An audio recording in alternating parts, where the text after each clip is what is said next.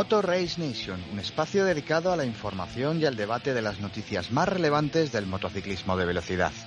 Para ello, contamos con la voz y conocimientos de el maestro David Asencio. Muy buenas. Hola, Pipe. Manolo Fernández. Muy buenas. Hola a todos, ¿qué tal? Muy buenas también Jorge González. Hola, ¿cómo estamos? Y a Lucio López. Muy buenas, Pipe, muy buenas compañeros y muy buenas a todos. Y os saluda desde el norte Alfredo Pradanos. Comienza Moto Race Nation número 100. Y estamos de celebración, pues por fin grabamos la edición número 100 de Motor Race Nation, aunque en realidad llevamos muchos más que 100 podcasts en este proyecto global que intenta ser multimedia e ir más allá de MotoGP dedicando este espacio en concreto al análisis y debate de lo que consideramos lo más reseñable del Gran Premio de Aragón. Pero antes...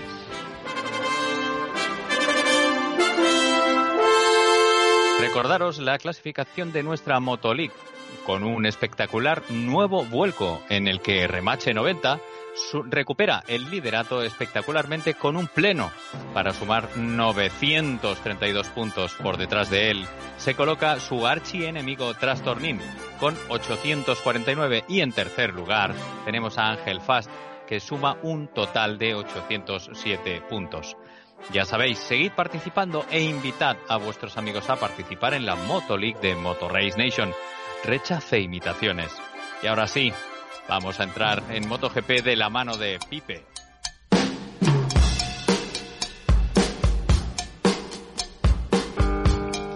En Aragón vimos un podio que está dando mucho que hablar. Empecemos por un lado con Marc Márquez, su estado, el de su moto y el supuesto regreso del Marc de 2019. ¿Cómo lo ves, Manolo?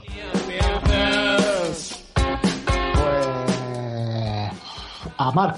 No lo vi tan no lo vi tan modo 2019 como como como él mismo proclamaba o como como se dijo no sí que es verdad que las dos últimas vueltas fueron un poco bonitas y hubo algo de lucha relativa aunque aunque es cierto que la solidez de Banaya no, no, sé hasta qué punto era era era era tan tan justa la lucha pero yo vi a un Mark que bueno que las dos últimas vueltas se la jugó pero el resto de la carrera yo creo que estaba yo creo que estaba intentando nadar y guardar la ropa y sobre todo por no, por no arriesgar una caída con, con, la onda en, esas frenadas tan bestiales de Aragón en el que la Ducati era, además se vio que era, que, era absolutamente mucho más estable que él. Sí, como dice Manolo, yo creo que para nada modo 2019. Recordemos que en 2019, excepto la caída de Austin, su peor resultado fue un segundo puesto. Sí que es verdad que aquí hizo segundo, pero lo hizo en uno de sus circuitos favoritos, Motorland. Eh, este, este, mar todavía no tiene nada que ver con el de 2019. Eso no quiere decir que de donde venimos o de donde él viene, pues la verdad es que bueno, se le vio competitivo, peleón, eh, pudo estar en mantener esa segunda posición durante toda la carrera y al final, pues bueno, pues su carácter es el que es, o sea, no, su, su estado no será el de 2019, pero su carácter siempre será el mismo y lo intentó hasta siete veces y además sin ninguna esperanza porque yo creo que tanto él como Van tenían muy claro que, esos ataques estaban condenados al fracaso. Pero a mí, a, mí me daba la impresión, perdona, no sé quién iba a entrar, de que Mark no estaba tan, tan reservón de cara a su estado físico, a su posibilidad, sino a las posibilidades de la moto. O sea, a mí me daba la sensación que no quería arriesgar no quería sobrepasar el tren delantero de la Honda. Bueno, eso, eh, eh, eso podría ser, pero yo creo que tenemos que acudir a la rueda de prensa en donde no pudo abrir un tapón de una botella para encontrar la respuesta. Yo creo que, pues, mejor que nadie, nosotros tendríamos que saber, ¿no? Gracias a, a la colaboración de nuestro amigo Rubén García, ¿no? Eh, especialista en la recuperación del cuerpo y, bueno, pues eh, del Centro Médico Écija, del Centro de Fisioterapeuta en Écija. Eh, él nos había explicado perfectamente lo que pasaba y, lógicamente, está sucediendo eso, lo que nuestro especialista nos dijo, y no está pudiendo pilotar como físicamente, como él quisiera. Pero sí que es verdad que la mejora, que él nos dijo un año y al año está empezando a mejorar, eh, le permite esa mentalidad de ir al ataque, sacarla. y es, yo creo que ha estado conservando detrás, aparte de que Peco llevaba un ritmo impresionante, eh, ha estado reservando el físico para las últimas vueltas hacer el ataque. Y lo ha intentado y, ahí se ha sentido un poco en, dos, en modo 2019, ¿eh? pero yo creo que en, pilotaje no. Pero el tío aguantó toda la carrera detrás de Bagnaya y el ritmo de Bagnaya había que seguirlo también. Sí, sí. Es decir, también eh, en la carrera de Márquez ayer fue es para aplaudirle también. Está claro que. Lucio. Sí. Una, una pregunta, y perdona, Pipe, que te haya cortado. El, ¿entramos, ¿Entra Motorrey Nation dentro de los boquerones desinformados? No. Vale. Absolutamente. Mm, ¿Has visto Twitter? No, ¿por qué? No, no, se lo pregunta Manolo. Ah. Eh, sí, llevo, llevo un fin de semana muy activo en redes, sí. Sí, sí, sí, sí, sí. Bien. El vencedor fue Peco Bagnaya, mostrando por fin esa finura y exquisitez por alcanzar una victoria y con una defensa numantina de la primera posición, que a veces parecía más un ataque frío que una defensa desesperada. David. Bueno, él sigue con su dinámica. Ya en Moto 2 aplicaba esa filosofía a la hora de pilotar. Y aquí, en mi opinión, en mi humilde opinión, ya sabéis que yo soy, mi especialidad son las superbikes. Eh, él ha hecho lo mismo que hacía en Moto 2. Conservaba su trazada, sabía que la moto le daba para poder pilotar al límite con una garantía bastante alta. La moto frenaba, la moto aceleraba, la moto era estable. Eh, quizás estaba esperando el fallo de Mark buscando pasar el límite. Y así fue. Una estrategia muy parecida a la que hacía Moto 2, en mi opinión. ¿Creéis que volverá a ganar carreras a lo largo de la temporada? Es que este año es, es, está todo tan abierto. No es tan abierto como 2020, pero, pero es bastante abierto. Eh, realmente esta tendría que ser su segunda carrera, mm, su segunda victoria. ¿no? Mugello tenía que haber sido la primera. Em, veremos, veremos si consigue hacer girar la Ducati al estilo Martín o al estilo Bañaya, que es verdad que eso es lo que estos dos pilotos le aportan a, a la Ducati, giro. Y habrá que ver si, si pueden estar en algún en algún otra primera posición, pero es difícil con Misano, eh, Austin, que yo creo que Mark puede plantear batalla igualmente, que la planteó ayer, y Valencia tampoco lo veo que sea un circuito para, para esa moto. Y bueno, y aparte, bueno, Valencia por supuesto que no es Ducati ni, ni mucho menos pero Banaya es otro de estos pilotos que sabemos que tiene mucho mérito, pero hasta el momento, en todo el tiempo que lleva en MotoGP, no ha mostrado ninguna consistencia. Entonces, bueno, es una buena pregunta, pero por ver un poco si es capaz de mantener esa consistencia. O sea, yo no preguntaría tanto si volverá a ganar, sino si volverá a subir al podio o, o volverá a luchar por una victoria. Es la consistencia que no ha demostrado hasta ahora. Fíjate que yo lo veo muy en, forma. ¿eh? Yo, creo que ha venido para quedarse. Eso no quiere decir que vuelva a ganar una carrera este año, pero si no es este año, pues será el próximo. O sea, yo creo que ha llegado para ser punta de lanza de Ducati y creo que además que Jorge Martín no se lo va a permitir. Yo creo que, se va a ver superado por Jorge Martín, pero por el camino sumará más victorias. Hombre, yo creo, yo creo que una de las mejores piezas que ha tenido Peco Banaya en su, en su Ducati ha sido Jorge Martín, ¿eh? Así de claro lo digo. Indudable, eh, no, no. Reconocido por él, que, que, el, el, sector 4 lo mejoró porque copió los datos de Martín. Sí, sí, sí, no, y escucha, y él tiene la obligación de, de mejorar lo que hace Martín porque, porque ya no vale con ser el, mejor en el equipo, ¿no? Hay que ser el mejor en la marca y el mejor en la marca es luchar por la victoria.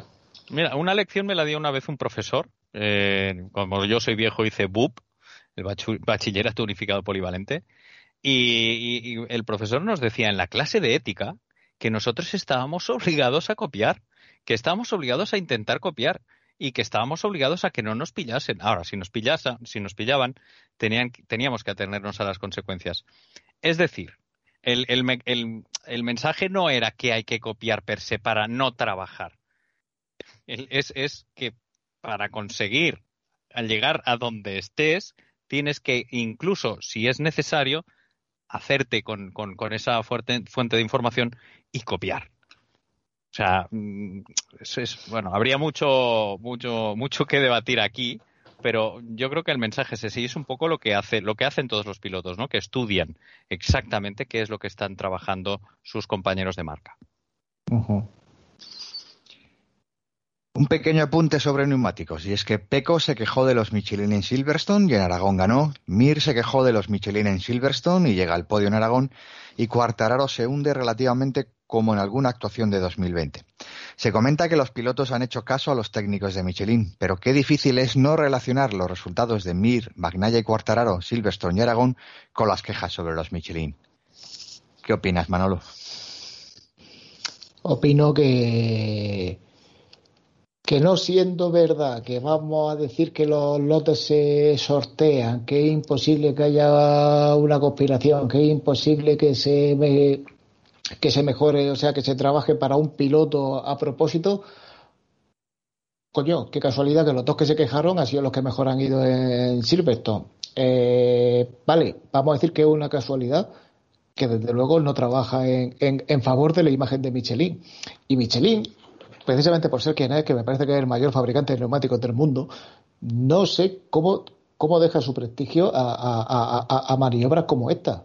Eh, es bestial. De hecho, ahora mismo he leído por ahí algún artículo, he visto por ahí algún otro vídeo en el que, en el que se centra en esto. Es decir, qué casualidad que los dos que se quejaron, porque además es muy jugoso, ¿no? De cara a prensa, hacer conspiranoia y tal. Pero lo cierto es que la casualidad está ahí. Y, lo cierto es que alguien debería empezar a, pensarse en cómo favorece eso a su, a su campeonato. Porque, sí, ¿por qué no? Perdón.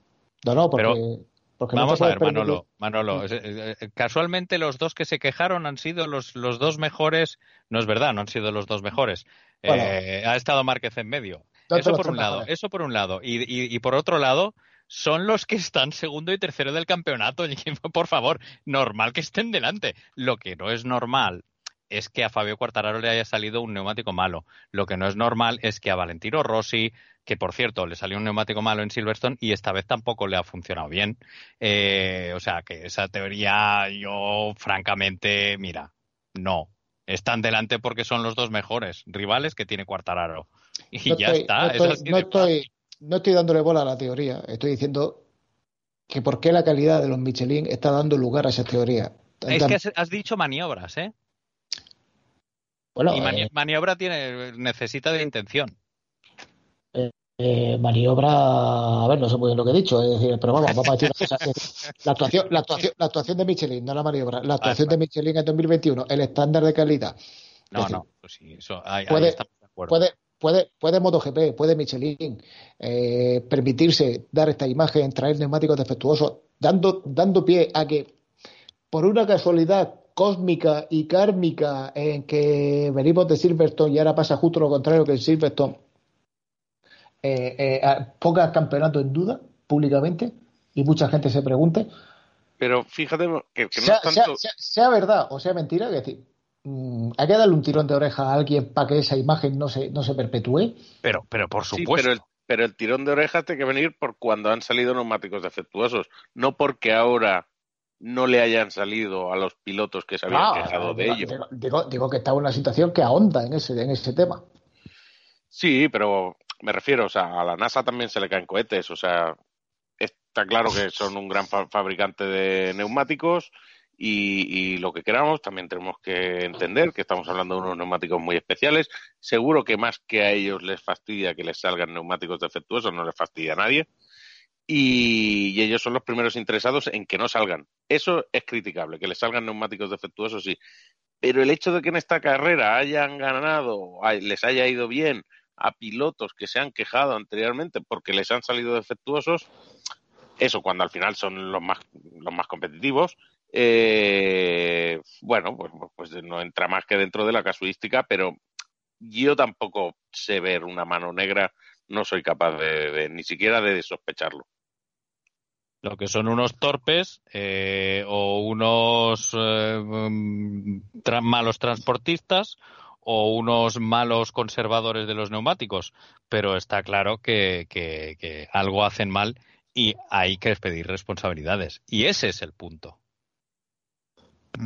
Es que estoy mirando la Wikipedia y Michelin fue fundada el 28 de mayo de 1889. Experiencia tienen estos, ¿eh? Igual están aprovechando algún stock de entonces. Sí, te iba a decir que igual el caucho está seco ya. bueno, Mir llevando de nuevo al podio la Suzuki sin shot, sin una clasificación espectacular y con mucho ritmo.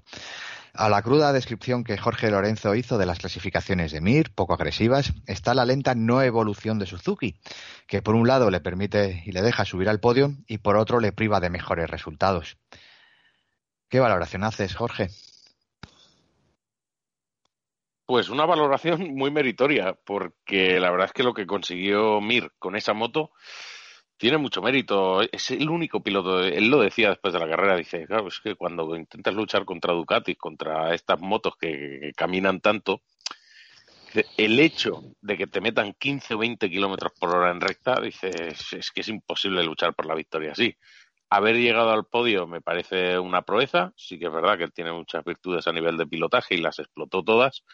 Y aún así se lamentaba de no haber llegado, no haber podido adelantar antes a Miller y a Leish, porque dice, igual podía haber, podría haber rodado con los, con los de delante.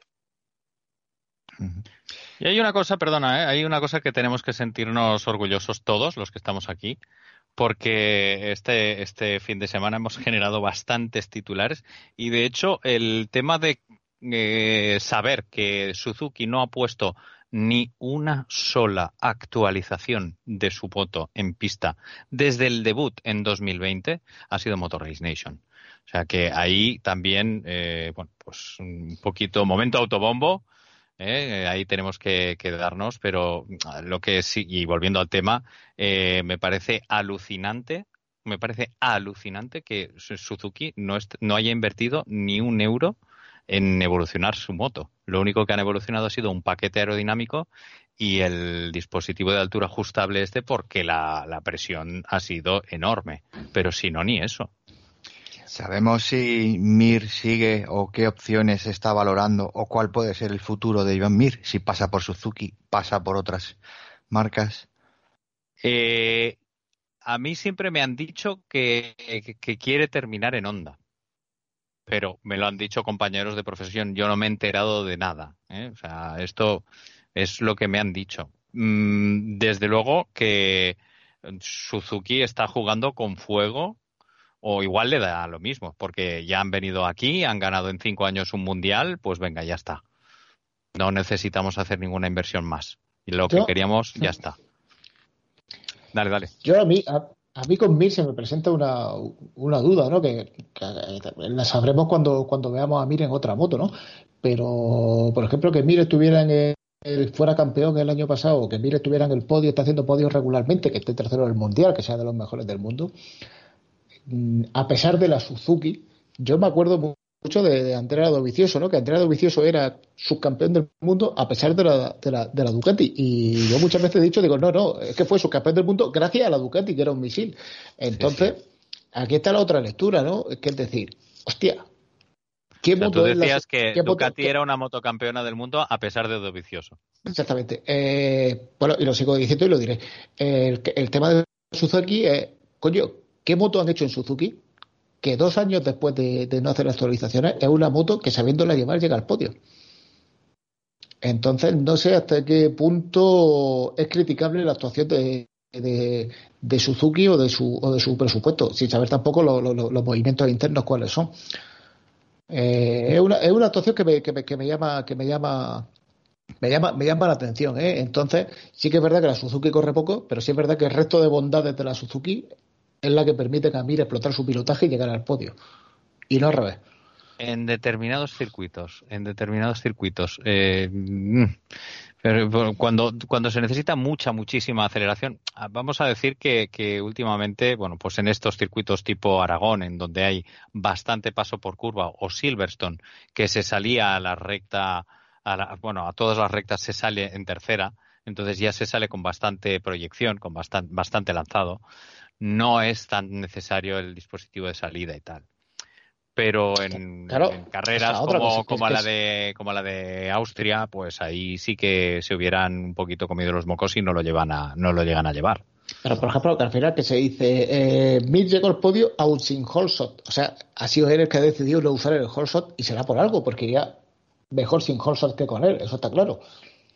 Sí, sí, porque el, la explicación, esto está en un artículo de Motor Race Nation, el del viernes. Sí, sí, sí, Eh, Le pesa demasiado.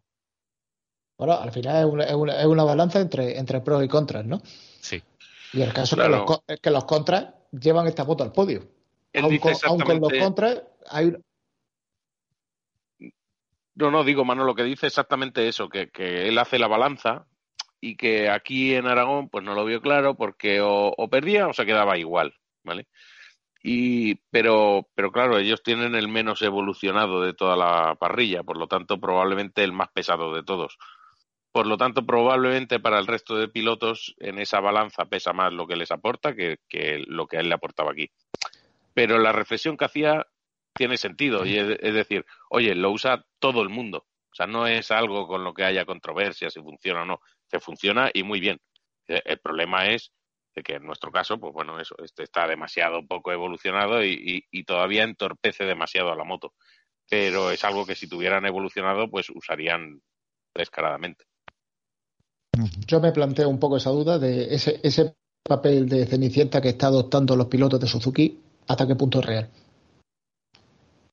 De Cenicienta técnica. Y una valoración rápida, miembros de Motor Race Nation, la de la cruda realidad en Maverick en Aprilia en contraposición a la euforia generada tras los test de Misano. Rapidico, rapidico, Manolo. Pues que, que ¿qué te esperabas? Jorge. Claro que esto pone a cada uno en su sitio, que una moto nueva requiere de una adaptación y la Aprilia, por más que haya mejorado, hombre, sigue sin ser una moto ganadora. Lucio. Pues eh, yo me comí todo el anuncio. O sea, yo pensaba que, que iba a estar mejor, pero sí que es verdad que lo que estuvo explicando todo el fin de semana fue eso, que todavía no conocía la moto y cuando bajé a verlo a pista es cierto, no entraba, no entraba por donde entraban las ondas, las Aprilia, las KTM, la otra Aprilia, las KTM, entraba por donde entraban Suzuki y Yamaha. Hay que esperar.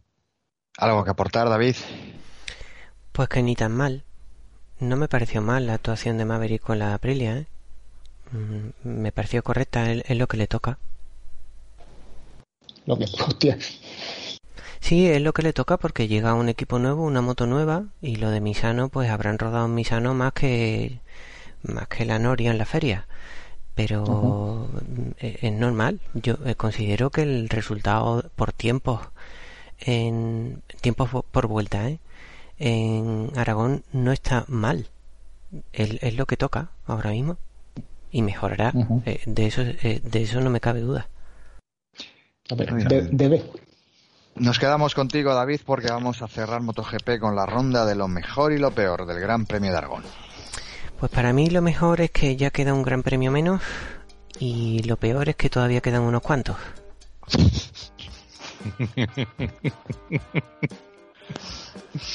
Leeremos a David este fin de semana cubriendo la ronda de Cataluña del World Superbike. ¿Verdad que sí? Eso parece. Jorge.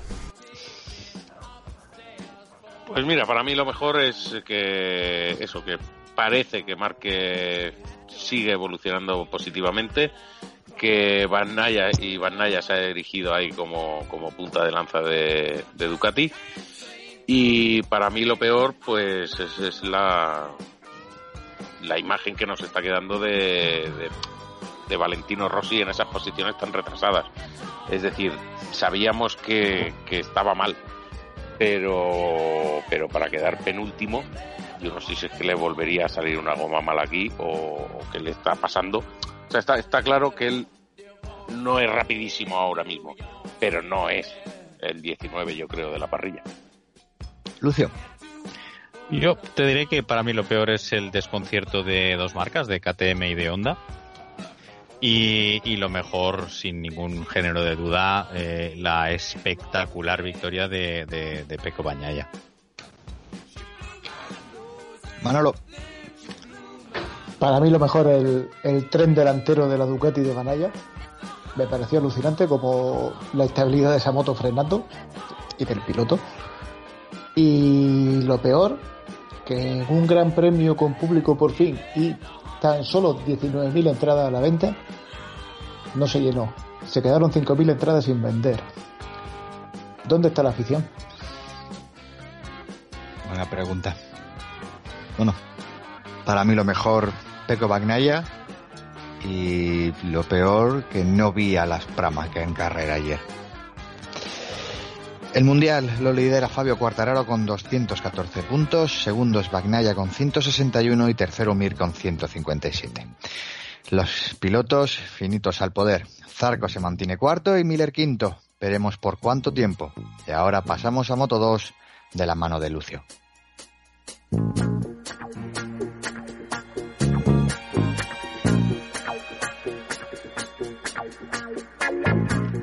Gracias, Pipe. Increíble machada de Raúl Fernández en Aragón, corriendo con su mano recién operada sin infiltrar, pero dando una lección de pilotaje inalcanzable para el resto de los mortales que habitan en Moto 2. Pero, ¿machada a destiempo de cara al título o pésima gestión ambiental para, para un rookie en otras carreras, Manolo?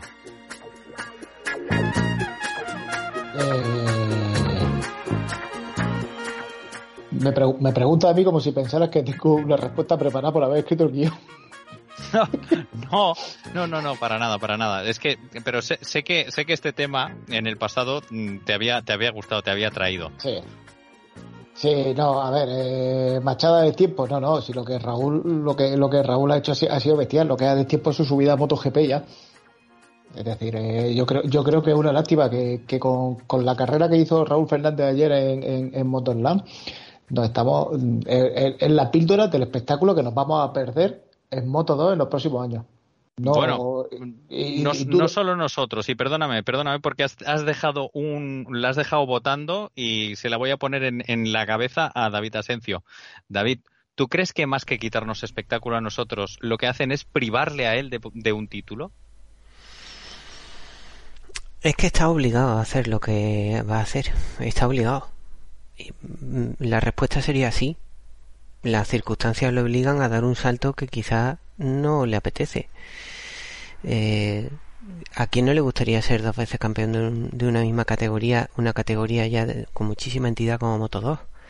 Eh, yo entiendo que Raúl está demostrando que podría ser esa figura que anhelamos en, en todos los que componemos esta web, eh, que es la del eh, especialista en una categoría, ese hombre a batir, ese y que no solo aparezca en MotoGP, sino en, en otras categorías. Yo me acuerdo muchísimo de 10 Raudíes en 125, por ejemplo.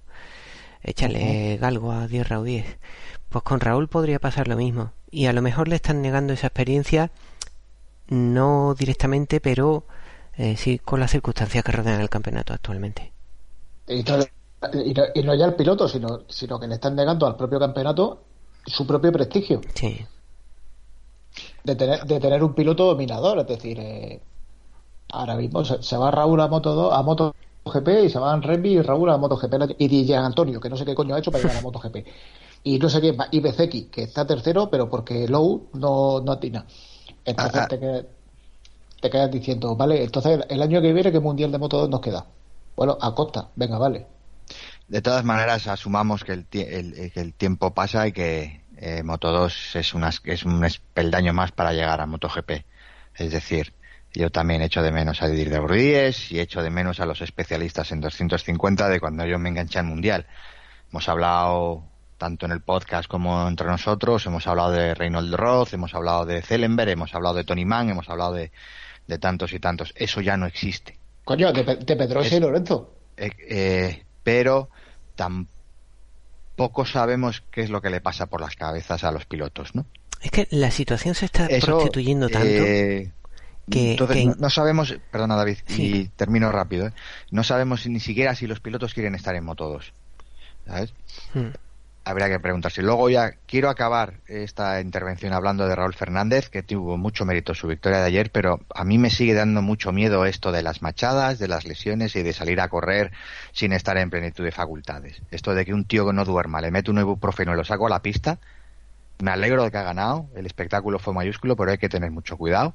Y otra cosa también es la palabra machada que no la acabo de ver. Según el diccionario es el dicho hecho ostentoso, inútil o gratuito propio de un machote. Es decir, y hasta ahí puedo llegar. Señores, acabamos de escuchar al pipe más adrenalítico de los últimos 10 años. David. Nada, decía que la situación está llegando a un punto tan tan está tan manipulado. ¿Absurdo? Sí, que incluso el mundial de Superbikes, un mundial, se está convirtiendo en un tributo a pagar si quieres volver a MotoGP. Ya todo lo que hagas es para llegar a MotoGP. Y no puedes pensar en otra cosa que no llegar a MotoGP. Si quieres ser un piloto de road racing, eh, Torras no es un piloto de road racing, no. Torras tiene que llegar a MotoGP porque el sistema ha decidido que eso es lo mejor de lo mejor de lo mejor. Al carajo, el sistema. Sí, yo suscribo todo, todo lo dicho.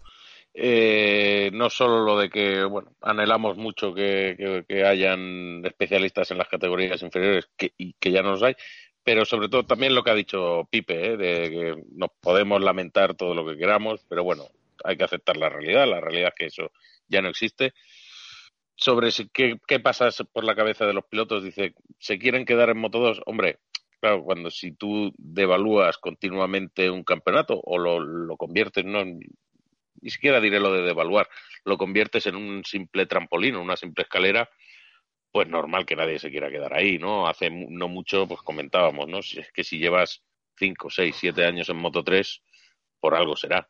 Claro, porque si el sistema es un puro trampolín, el que se queda muchos años en una categoría, al final es que no es un, piloto puntero. Entonces, bueno, es, un, es la nueva realidad. No nos gustará, pero, pero es, la, la realidad. Ahora mismo tiene más retorno y más prestigio ganar la Rookies Cup que ganar el Mundial de Moto 2. porque ya está Red Bull ahí pidiendo que, que se nombre. Posiblemente, pero chicos, eh, os voy, os voy a tener que estaba súper guapo lo que estabais diciendo, pero tenemos voy, a decir, ¿eh? voy, a decir una cosa, que decir, habéis, dicho que hay que aceptar la realidad y yo pregunto, ¿por qué hay que aceptar la realidad? A lo mejor nuestro nuestro nuestro papel como medio es decir, señores, esto no nos gusta. No, efectivamente, ¿eh? yo, yo ahí estoy asintiendo completamente. Las, las, las, los continuismos eh, necesariamente te llevan, te llevan a la, a la extinción y eso a MotoGP en este sentido le está pasando, a mi modo de ver, factura. Y lo que estoy y lo que se está escuchando de que pueden llegar a mezclarse los dos campeonatos por la falta de dinero, especialmente en Moto 2 y en Moto 3, es para que se te abran las carnes. Está muy bien tratar de luchar contra la realidad, especialmente cuando a uno no le gusta. Pero la realidad hay que aceptarla porque es por definición lo que hay, ¿sabes? a uno le puede no gustar la gravedad, pero acéptala. Sí, no, no. Lucha contra ella todo lo que quieras, pero acéptala. Pero es que luego estamos entrando en otro paradigma, ¿eh? Ya, pero es que la verdad. Cada vez la... gente que ha conocido ese mundial del que estaba hablando David y que tanto hemos, seguimos reivindicando en Motor Race Nation, cada vez se está haciendo más mayor. Y la, gente que está, y la gente que se está incorporando al mundial está conociendo el modelo actual. Está claro. Todavía, todavía tenemos margen porque nos, quedan, nos quedan años de vida para que se jodan y más. ¿Sabes? Sí, y luego está, y luego está otra, otra, otra, una, una tercera lectura y la, tercera, y la tercera lectura es que Motorland saca 20.000 entradas, no las vende, Telecinco retransmite MotoGP y no se entera ni Dios. Y luego la, lectura es que hay una, pérdida de interés. Además, yo creo que hay una pérdida de interés por el motociclismo español en España 900.000 televisores tuvieron en Telecinco la, la carrera nada más en toda España. O sea que... Don, dinero manda. Y, todos, y, todos esos televisores eran de WhatsApp 500. Probablemente. Probablemente. Para verlo con las cámaras on board. Pero bueno, oye, vamos a seguir y vamos, vamos a hablar muy, muy brevemente de, de, bueno, pues que esa machada también se produce en el, torno, en el entorno de Remy Gardner, que se puede permitir especular y al que además parece que eh, le está acompañando en la suerte del campeón, suerte que por otra parte solo tienen los campeones, ¿no? Eh, Jorge, vamos a ir contigo y ¿Qué, te parece esta, este, este enfoque que, de carrera que tuvo Garner y el resultado que consiguió? Bien, muy bueno, porque Garner lo que tiene que hacer es ganar el Mundial. y está haciendo los pasos necesarios para ello y aquí tocaba eso mantenerse y se mantuvo a la perfección, se llevó un gran puñado de puntos y así pues ganará el mundial y es lo que él tiene que hacer y especialmente él que era un piloto que venía de una gran irregularidad y lo que tiene que hacer es demostrar que es capaz de cosechar muchos puntos cuando no es capaz de ganar. Vale, y para ti, Pipe, ¿es, suerte en forma de Sam Lowe's el resultado, la carrera de Remy Gardner? No, no, es que Sam Lowe's no, no, no, no, podemos contar con él. No sabemos, ahora ha perdido esa, esa estabilidad que había encontrado hace unos meses. Entonces, ha, vuelto, ha vuelto el Valletas, vamos. Desgraciadamente, no, por eso por eso lo planteaba el guion, ¿no? Que, que, que Sam Lowe's, eh, como iba delante de, Remy Gardner, al caer, pues eh, le otorgó una plaza, una plaza más. Pero vamos a contigo. sí, sí, te, entiendo, pero que son cuatro puntos más. Tengo que decir que el, margen que tiene ahora mismo con Raúl es amplio. Mm. Habla con el guionista. David. El papel de eh, Gardner hubiera sido bueno, hubiera hecho tercero o, segundo, como hizo. O sea que... Sí, sí, sí. Y David, a ti te vuelvo a preguntar también, eh, ¿le faltan rivales? ¿Es suerte porque le faltan rivales? Eh, probablemente, probablemente. Yo a Remy Garner le he visto, es cierto que este año se le ha visto un paso adelante eh, muy importante, pero no veo en Moto 2 un nivel como enlazando con lo que decíamos antes como para decir este piloto tendría que estar en MotoGP sí o sí. Y va a ser el campeón del mundo probablemente. Pero mm. no lo veo. Bueno, pues eh, vamos a hacer una especie de ronda de lo mejor y lo peor. Eh, os voy a decir a, tres pilotos, ¿vale? Eh, Canet, Navarro y Aldeguer. Muy brevemente, ¿vale? Cortísima y al pie. Eh, dadme una valoración de, las carreras y de la situación de estos pilotos. Empezamos por ti, Manolo. Eh, pilotos liberados de la Bosco Oscuro que empiezan a ir bien y pilotos que son el futuro de la Bosco Oscuro y se lo han creído. Para ti, Pipe. Pues parecido a lo que plantea Manolo. Casualmente Navarro empieza a funcionar cuando ya tiene el futuro resuelto y luego lo de, lo de Aldeguer, pues Joder, qué año tiene el chaval. ¿De dónde es este tío, Manolo? Viva Murcia, cabrones. ¿De dónde? El, pueblo se llama La Ñora. ¿Y dónde está ese pueblo?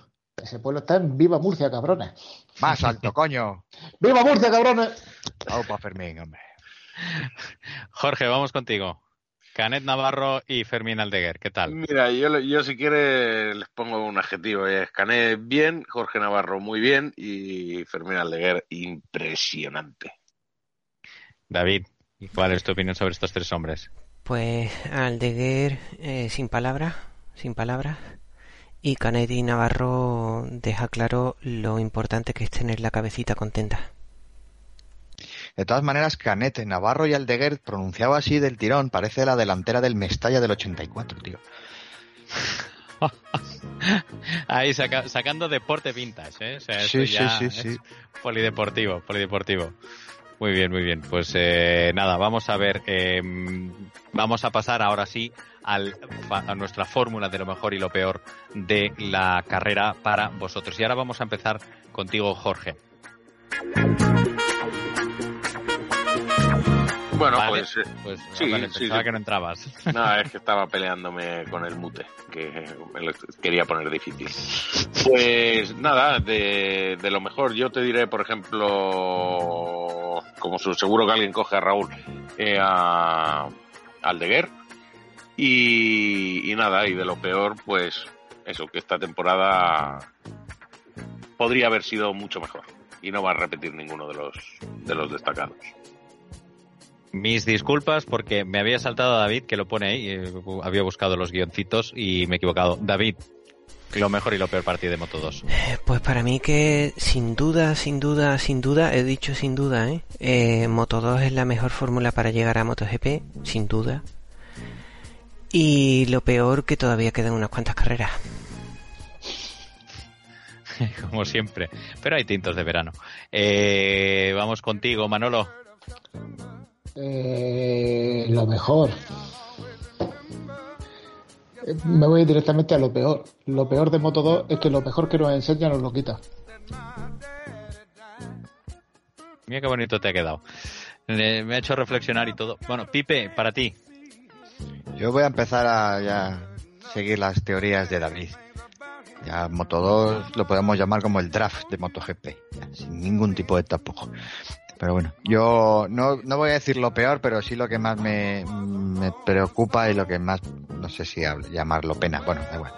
Me sabe muy mal por un piloto al que me gusta mucho, en el que tengo mucha fe, que es Héctor García. Desde luego. Eh, Remy Gardner es el, líder con 251 puntos y Raúl Fernández es segundo con 212. Tercero, Betseki con 179, aún haciendo méritos para perder el puesto. Pero es que Lowe's hace menos méritos por quitarle el tercer puesto desde el cuarto con 127 puntos. Augusto Fernández se mete quinto con 108 después de una gran remontada desde la duodécima posición en parrilla hasta el podio. Pues con 108 y un bizcocho pasamos a Moto 3 de la mano de Manolo.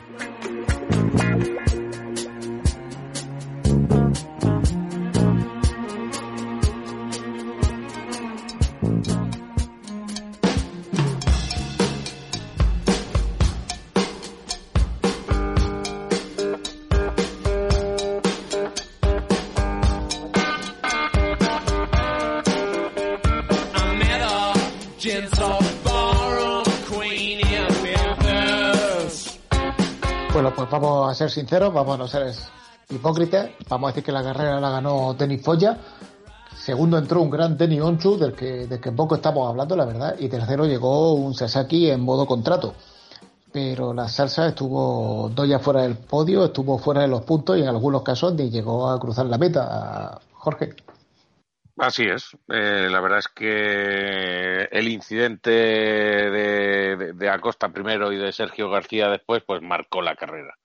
Eh, Pero, por ejemplo, vamos, vamos, a centrarnos en primero en Acosta.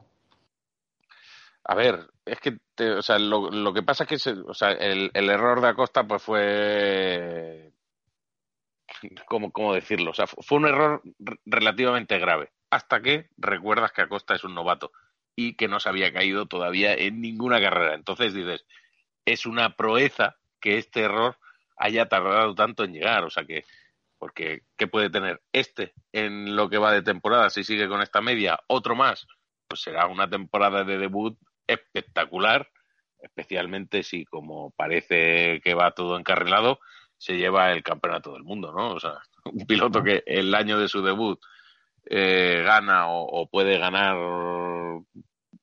todo parece que indicar que puede ganar y que apenas este ha sido su primer error, pues es para quitarse el sombrero.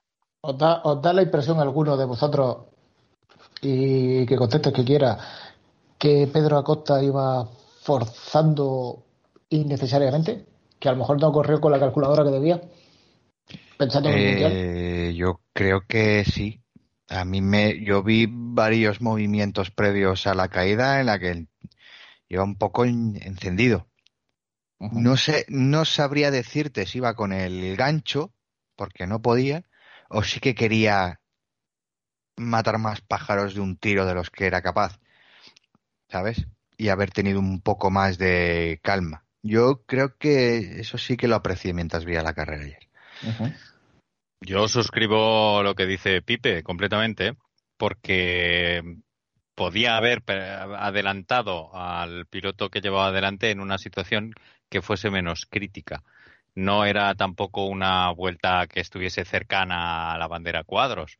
Por lo tanto, se podía permitir gestionar un poquito mejor la, carrera, pero como apuntaba Jorge, y es que afortunadamente para eso están, están para aprender y son rookies y tienen que precisamente estas cosas pulirlas y solo las puedes pulir cuando te pasan.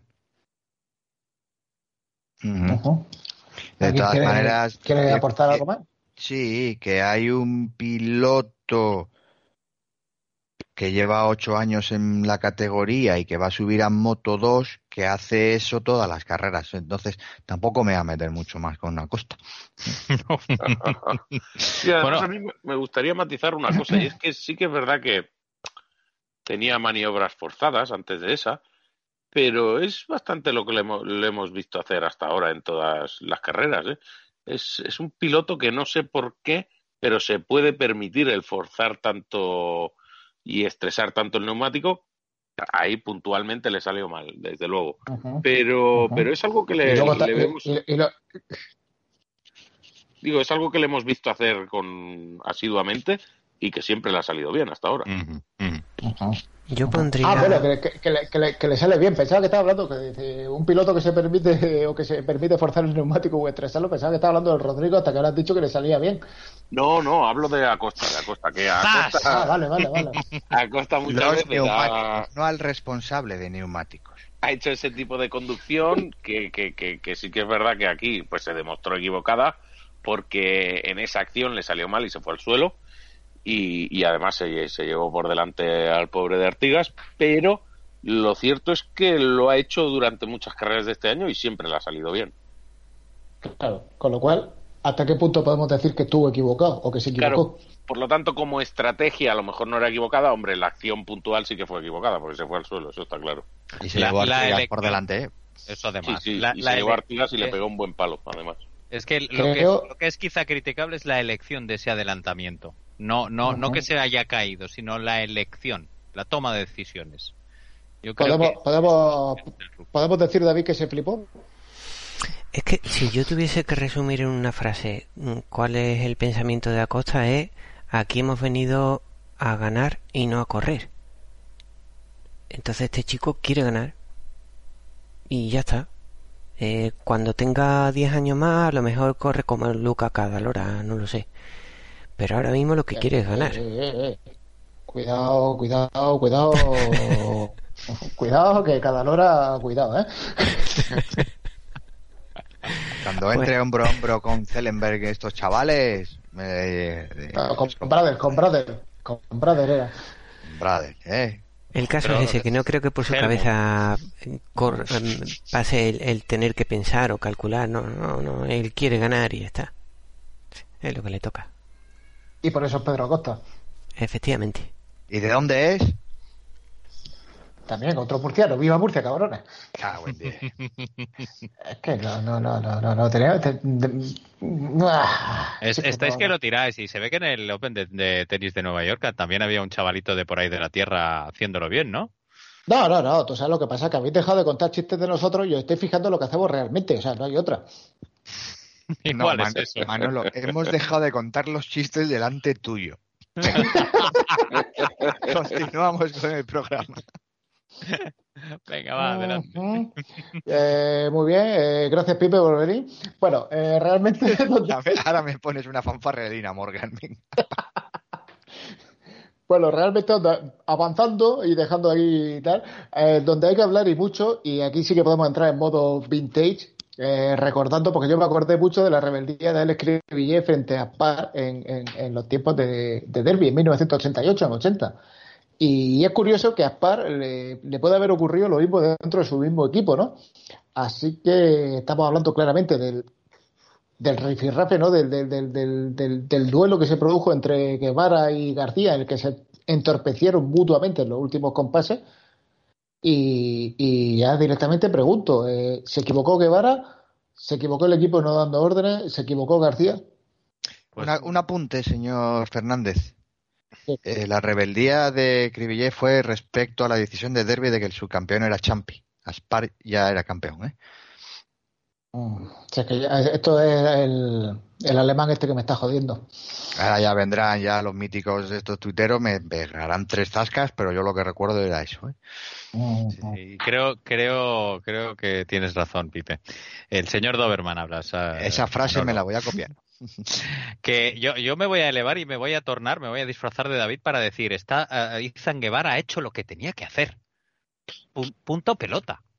Punto pelota. Tenía que intentar adelantar. Vuelvo a decir lo mismo que con Acosta.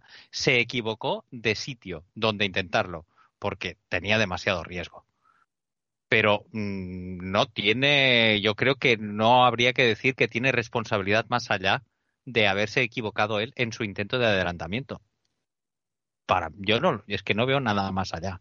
Luego, Sergio García toma sus decisiones y se equivoca él solito. Pero Izan Guevara hizo lo que tenía que hacer, que es intentar quedar lo más adelante posible. Luego entraremos en el debate del equipo, ¿eh? de si tenía que haber dado órdenes de equipo o no, o instrucciones o no. Pero como decía bien el guion y Pipe, eh, aunque te las den en pista al final, el que toma la decisión es el que tiene el puño del gas. Yo, Ethan hizo lo que tenía que hacer, efectivamente. Además, ya se comentó en la retransmisión que en, en, el equipo habían, habían dejado vía libre a los dos pilotos siempre y cuando se respetaran, ¿no? Y quizá eso es lo que se rompió un poco. Eh, yo lo que no entendí de ninguna de las maneras es la decisión del equipo de no, de no avisar de la caída de Acosta a Sergio. ¿eh? Y claro, puede parecer ventajista decirlo ahora, pero prometo que en el momento de la retransmisión, cuando dijeron que no avisarían al piloto, me sorprendió muchísimo y más viniendo de Aspar. ¿eh? Eh, creo que esas son esas situaciones que sí hay que dejarle claro al piloto eh, que la carrera, no solo la carrera, el campeonato podía haber cambiado mucho. Entonces, eso se tenía que haber avisado al, al piloto. Sí, yo estoy de acuerdo. Y, y además, al 100%, porque es que a no ser que el piloto ahí te pida expresamente, no lo quiero saber porque me descentra, me descentra muchísimo, como estrategia de equipo ahí, no haber avisado a Sergio García, no le, no le veo el sentido. Pero, pero como apuntaba muy bien David, Ethan hizo lo que tenía que hacer. Lo único es que probablemente podía haber sido algo menos duro con su compañero de equipo. Ahí, Pero... voy, ahí voy, ahí voy, me, me, me, ha dado muy bien, porque yo lo sé y, que, y quería deciros y, y, quería haceros la pregunta, es decir, ¿fue Ethan Guevara más agresivo con Sergio García que con el resto de pilotos? Fue agresivo más, con el que tenía delante. Claro, más no lo creo, no, o sea, no creo que fuese porque era su compañero de equipo, pero sí que es verdad que siendo su compañero de equipo podía haber sido algo más suave, no, no tratarlo con, con guante de velcro, pero, perdón, con guante de, de seda. Sí, porque de se lo lleva a su casa. De terciopelo, quería decir, pero... De, de todas pero... maneras, ¿dónde ponemos aquí el límite o dónde se pone la, Ajá, es que es esa la pregunta. Eh, claro. En, está, está estamos claro. valorando los hachazos que ha pegado Márquez, de que es valiente, de que mete la moto, Correcto. de no sé qué, de no sé cuánto, pero si es este otro chico, no, tal. Este tío también quiere ganar carreras y estaba sí, para pero... ganar una carrera e intentó ganar una carrera y ya está. Y si encima había, que eso habrá que confirmarlo también o que el equipo se exprese cómo se han gestionado ellos en el box a lo largo del fin de semana yo si había total... barra libre, decir, bueno, oye, tirar para adelante y que gane el mejor y que tal, pues ya está. Las carreras sí. son para ganarlas y estaba en que... disposición de ganar la carrera. Nada que echarle en cara al chaval.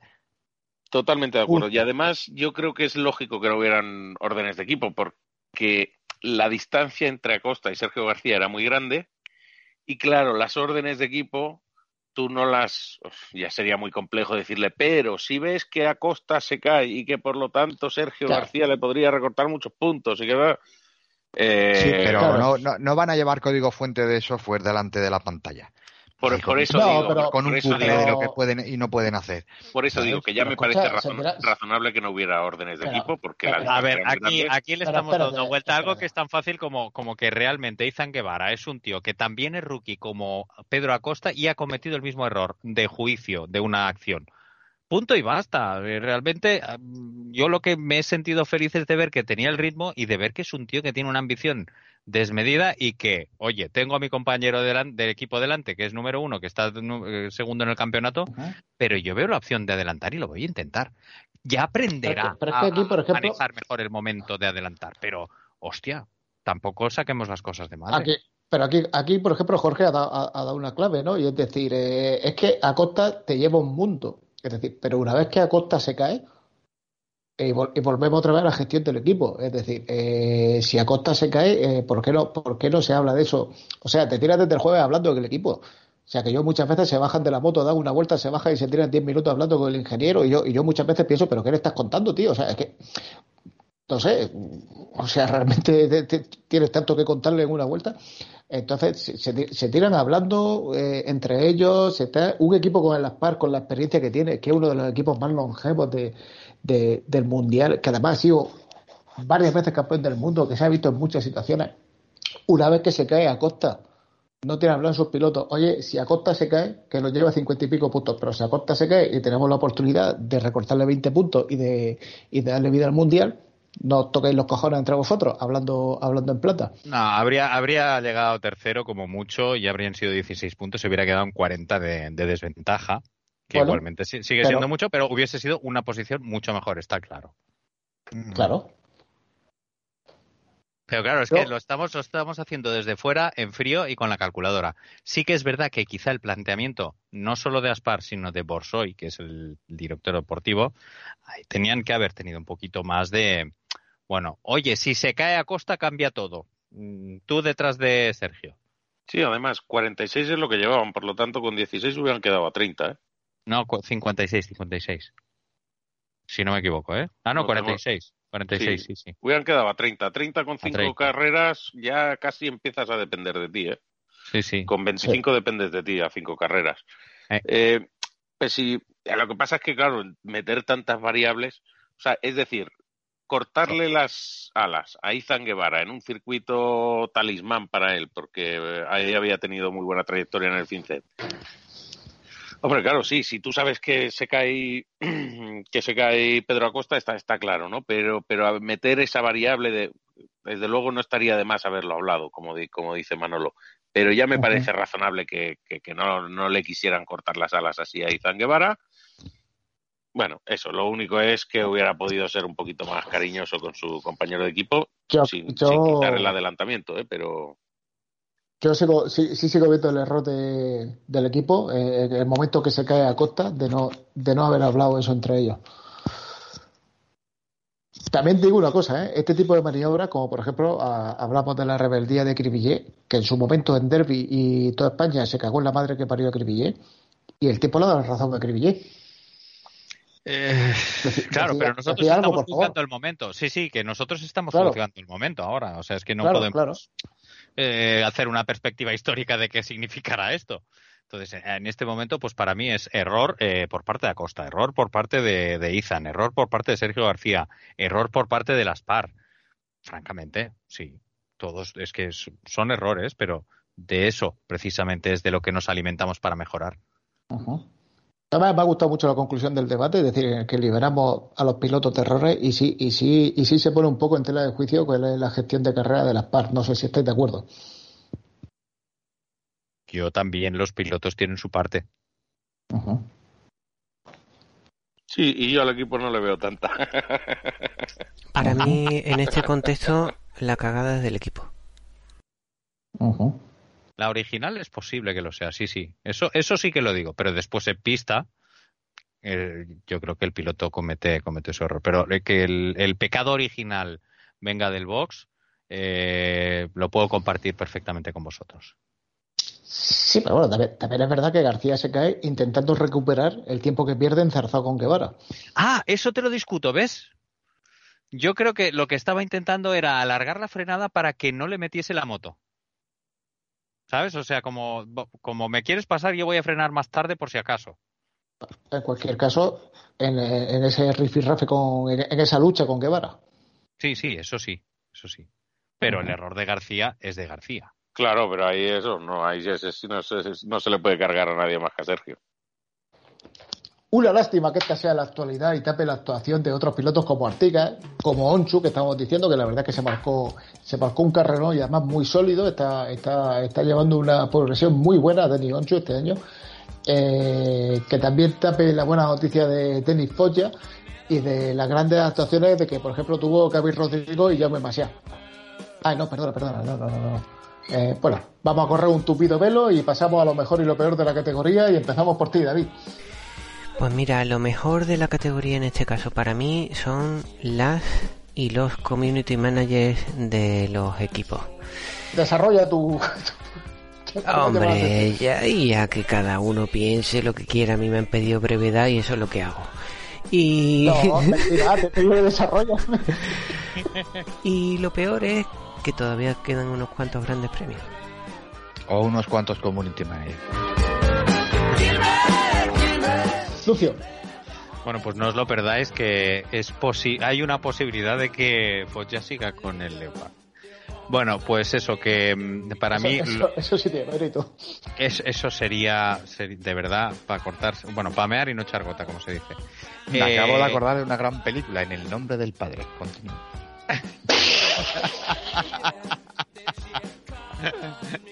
¿Qué nivel? Bueno, a ver, pues mira, yo lo mejor, lo mejor de la carrera, pues, eh, pues, ¿qué, qué os voy a decir? Eh, quizá la actuación de Izan Guevara en global y, y lo peor, em, desde luego, pues eh, estos estos cuatro errores de los que hemos estado hablando. Eh, Vox Aspar, dos pilotos de Aspar y, y Pedro Acosta. Eh, eh, Jorge. Pues mira, para mí lo mejor eso, el carrerón que, que hizo Denis Onchu, no tanto por la carrera, sino por la tendencia que muestra. Yo creo que es un piloto que va a tener, que, le queda mucho crecimiento por delante y que dará mucho que hablar. Ya lo dije en la, en la anterior carrera y, y lo peor, el tarrascazo que se llevó el pobre Artigas sin comerlo ni beberlo en una temporada en la que eso, el pobre ha tenido muy mala suerte y creo que eso, que también es un piloto con muchísimo potencial, como estaba demostrando en esta carrera hasta que hasta que lo tiraron. Bueno, para mí lo mejor es que la categoría nos esté brindando una atmósfera y un ambiente que nos permita fijarnos en, debates como hemos, como hemos tenido de, de Isaac y de, Sergio. El mundial lo lidera Pedro Acosta con los mismos puntos, 201, los mismos puntos sobre sobre Pedro García que en la última ocasión, 155. Tercero se coloca Denis Polla con 143, cuarto es Romano Ferrati con 134 y quinto con 111 aún es Jaume. Ábrelo despacio. Terminamos así Motor Race Nation. Eso sí, pidiendo vuestra atención para la próxima edición en la que hablaremos del Gran Premio de San Marino y la ronda catalana de Superbikes. Nos podéis escuchar y delirar con nuestras reflexiones directamente desde nuestra web motorracenation.com sin necesidad de instalar nada. Y por supuesto, también podéis hacerlo en las principales plataformas de podcast, iBox, iTunes, Google Podcast y también Spotify. No olvidéis seguirnos en Twitter con el usuario arroba motorracenation, en Facebook y también en Instagram.